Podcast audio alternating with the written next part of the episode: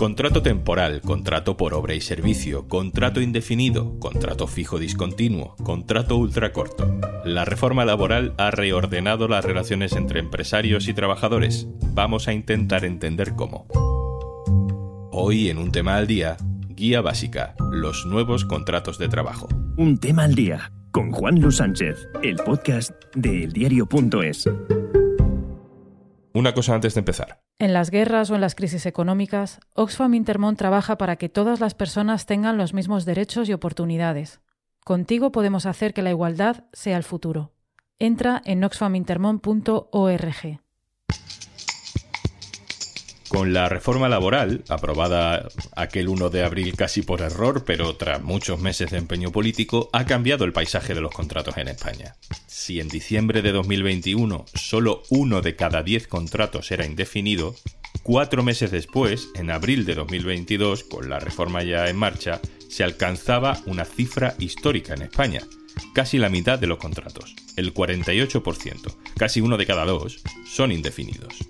La oposición dice que la temporalidad sigue ahí, oculta en las estadísticas. Esta es la diputada del PP, Carmen Navarro Lacova, y le responde la vicepresidenta, Yolanda Díaz. Señora Díaz, díganos, ¿son los contratos fijos discontinuos los nuevos contratos temporales? Señoría, debería de saber que un contrato fijo discontinuo es de carácter indefinido. Y no, señoría, no es de carácter temporal porque goza de plenitud de derechos, porque tiene todas las protecciones del contrato ordinario, porque tiene idéntica protección con el despido, porque devenga antigüedad, porque en el caso de ser despedido es exactamente igual que un contrato ordinario.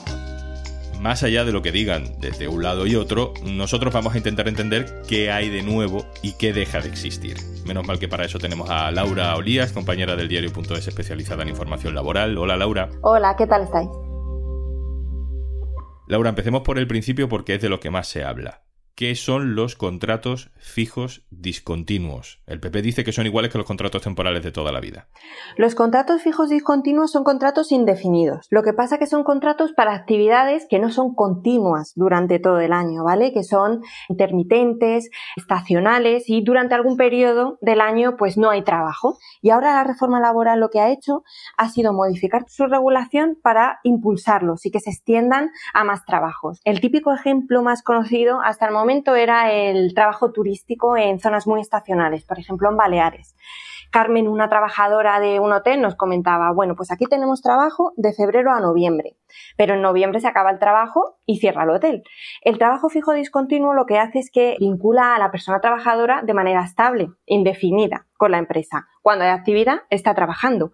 Y cuando no la hay, como en el hotel de, Carmen, pues se suspende el, contrato hasta que vuelve a abrir el hotel y eh, se hace lo que se conoce como el llamamiento. La empresa está obligada a volver a acudir al mismo personal y, y vuelven a trabajar. Ponme algún ejemplo. Eh, ¿En qué situación concreta podríamos decir que antes no, pero ahora sí que es obligatorio hacer un contrato fijo discontinuo? La reforma laboral, como decíamos, ha extendido ¿no? las situaciones. La causa más clara es la que señala que un contrato fijo discontinuo es aquel para realización de trabajos pues, de naturaleza estacional o vinculados a trabajos de temporada. Hablábamos de trabajo turístico, pero también, por ejemplo, pues, esas campañas agrícolas ¿no? que tienen lugar cada año. Cada año se recoge la aceituna, ahí está la campaña de la fresa, la vendimia, ahí se quiere derivar a este tipo de contrato. ¿no? Y luego tenemos en la regulación otras causas que a lo mejor pueden dar más lugar a, bueno, a diferencias o a dudas, ¿no? Y también se señalan que el contrato fijo discontinuo está pensado para trabajos que a lo mejor no tengan esa naturaleza tan estacional, ¿no? O de temporada, pero tengan una prestación intermitente, que se sepa que se van a dar lugar, ¿no? Tengan una ejecución cierta, pero no sea continuada en el año. Vale, y más allá del nombre, ¿qué ventajas tiene para un trabajador, para una trabajadora ser fijo, discontinuo, eh, frente a esos contratos típicos que, se daban hasta ahora, ¿no? en Semana Santa o en verano y que son los que ahora se intentan evitar. La principal ventaja es la estabilidad. Estamos hablando de que es un contrato indefinido, entonces estos trabajadores saben que van a volver a su puesto de trabajo cuando recupere la actividad su empresa. Y eso nos lo decía muy claro Carmen. Antes estaba vinculada a su hotel con contratos temporales. Ella cuando se despedía en noviembre no sabía si en febrero la iban a llamar. Entonces ahora sabe que la van a llamar. ¿Por qué? Porque tiene un contrato indefinido. Y de hecho, si no le llama a la empresa, estaría ante un despido. Un despido que tiene una indemnización es más cuantiosa ¿no? para el trabajador, es más dinero que lo que supone una simple extinción o finalización de un contrato temporal. Y también hay otras ventajas para la empresa, porque siempre se mira mucho al trabajador, pero también para la empresa. Cuando tú acudes al mismo personal, pues tienes una vinculación con esa plantilla en el tiempo, puedes formarla más, puedes también ampliar su progresión, ¿no? Que vaya progresando dentro de la empresa. Y una cuestión también muy importante eh, son los accidentes laborales. Muchas veces se señala pues, la excesiva rotación de trabajadores que apenas conocen las empresas, un día están en una, otro en otra, y eso motiva a veces accidentes. Cuando la gente conoce bien las lógicas de las empresas, ha podido tener cursos de prevención, pues también eso es importante para evitar siniestros. Laura, lo decíamos antes, hablamos de los fijos discontinuos porque son los que más han crecido, pero no porque sean los más habituales, ¿no? Cuando se habla de la estabilidad que está suponiendo la reforma laboral con el aumento de contratos indefinidos, solo hablan de los fijos discontinuos y bueno, la realidad es que se están firmando muchos fijos discontinuos, pero en realidad se están firmando más contratos ordinarios, ¿no? En, en abril, por ejemplo, hubo 240.000 fijos discontinuos firmados y 460.000 indefinidos ordinarios, 285.000 eh, a tiempo completo y el resto a tiempo parcial. ¿Y aquel mítico contrato por obra y servicio? ¿Ha desaparecido? El contrato por obra y servicio efectivamente ya ha desaparecido, no se puede firmar más. Todavía están vigentes los que ya estaban firmados, ¿no? que no pueden extinguirse directamente, sino que bueno, terminarán su vigencia, pero ya no se pueden firmar más contratos de este tipo. Y hay que poner en valor la importancia de esto, porque es que el contrato por obra y servicio era el que más se utilizaba en España, estaba extendidísimo. Y esto es por varios motivos. Uno es que la propia regulación abría mucho la mano a contratar con este tipo de contrato temporal, porque lo que te hablaba era de cierta autonomía y sustantividad dentro de una actividad que tuviera una ejecución limitada en el tiempo aunque fuera incierta, ¿no? Y te daba tres años de contrato temporal de este tipo, incluso cuatro por convenio colectivo. Y aquí es muy importante lo, cual, lo que se habla de cultura de la temporalidad. Es que en España estaba totalmente instaurado el uso de contratos temporales, el de obra y servicio, para todo, o sea, para puestos estructurales en las empresas. Da igual que tu puesto fuera temporal o no, que fuera estructural, sino que arrancabas en una empresa con un contrato temporal. Y esto es lo que disparaba las cifras, ¿no? También mm, ya no solo de jóvenes, porque por eso teníamos la temporalidad más alta de Europa, sino que era muy utilizada para puestos también estructurales. ¿Qué hace el gobierno? Elimina ¿no? este contrato y lo que hacen es regular nuevos tipos de contratos temporales que lo que intentan hacer es que la causa sea efectivamente temporal y que además la empresa tenga que justificar más esas causas, que era algo que no pasaba. Entonces, porque quede claro del todo, los contratos temporales sí existen, eh, pero ahora funcionan de una manera diferente, ¿no? ¿En qué casos sí que se puede hacer un contrato temporal? Ahora lo que se determinan son fundamentalmente dos causas, dos grandes causas. Por un lado, la sustitución, si una persona pues tiene que cubrir una vacante, eso sigue existiendo ese contrato temporal y puedes tener un contrato temporal hasta que se reincorpore ¿no? esta persona en su puesto, ya sea pues porque está en una excedencia, en una baja, en un permiso.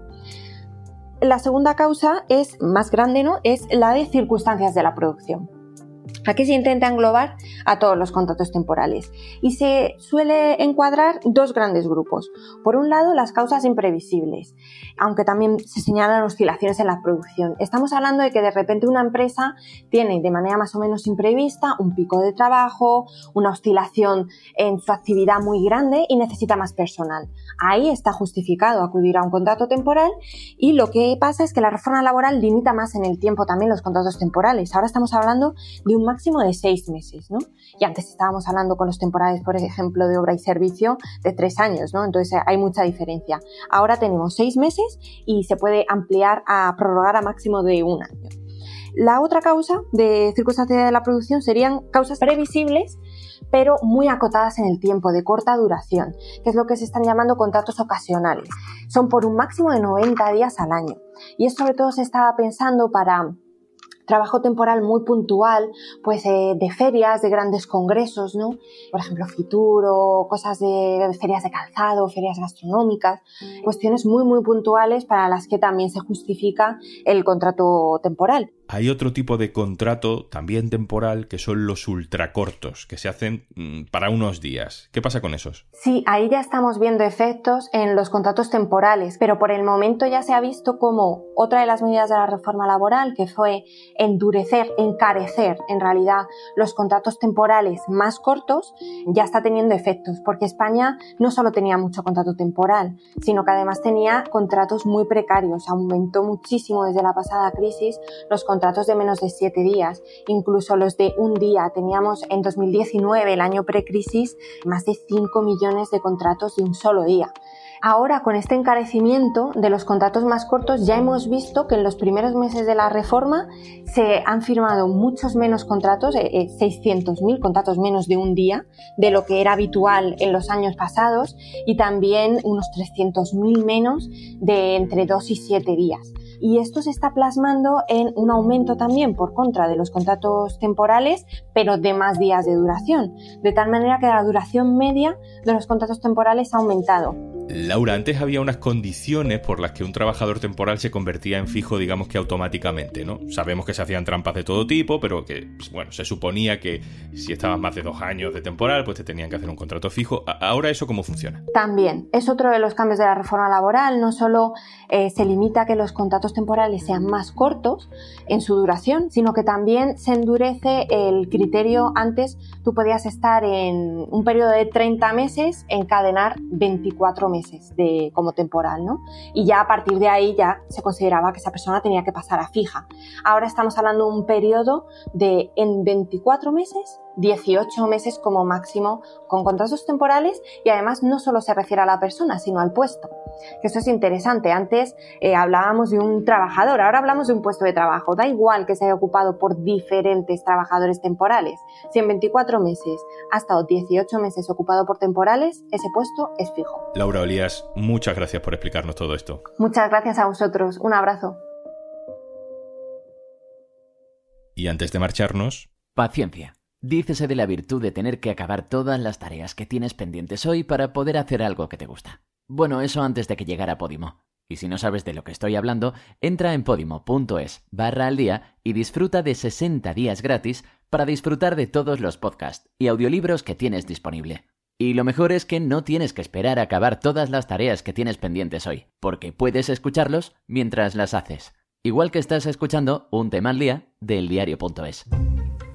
Esto es Un Tema al Día, el podcast del diario.es. También te puedes suscribir a nuestro boletín. Encontrarás el enlace en la descripción de este episodio.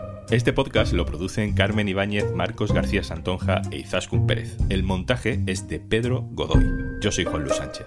Mañana, otro tema.